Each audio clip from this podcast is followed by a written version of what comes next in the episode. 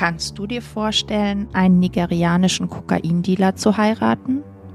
Ich bin Katja und habe seit 2018 die Diagnose bipolare Störung. Und ich war schon auf dem Weg zum Altar. Im Podcast Bipolarlicht hörst du meine Geschichte und die Erfahrungen anderer besonderer Menschen mit bipolarer Symptomatik. Und die sind alle außergewöhnlich.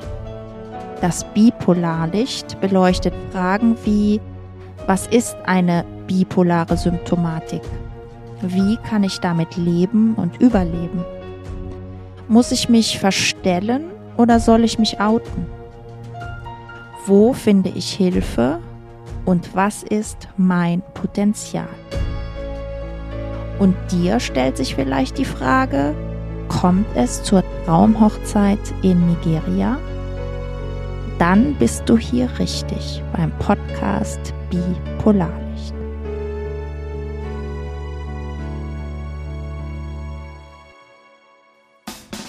Was da aus mir spricht, ist mein Bipolarlicht.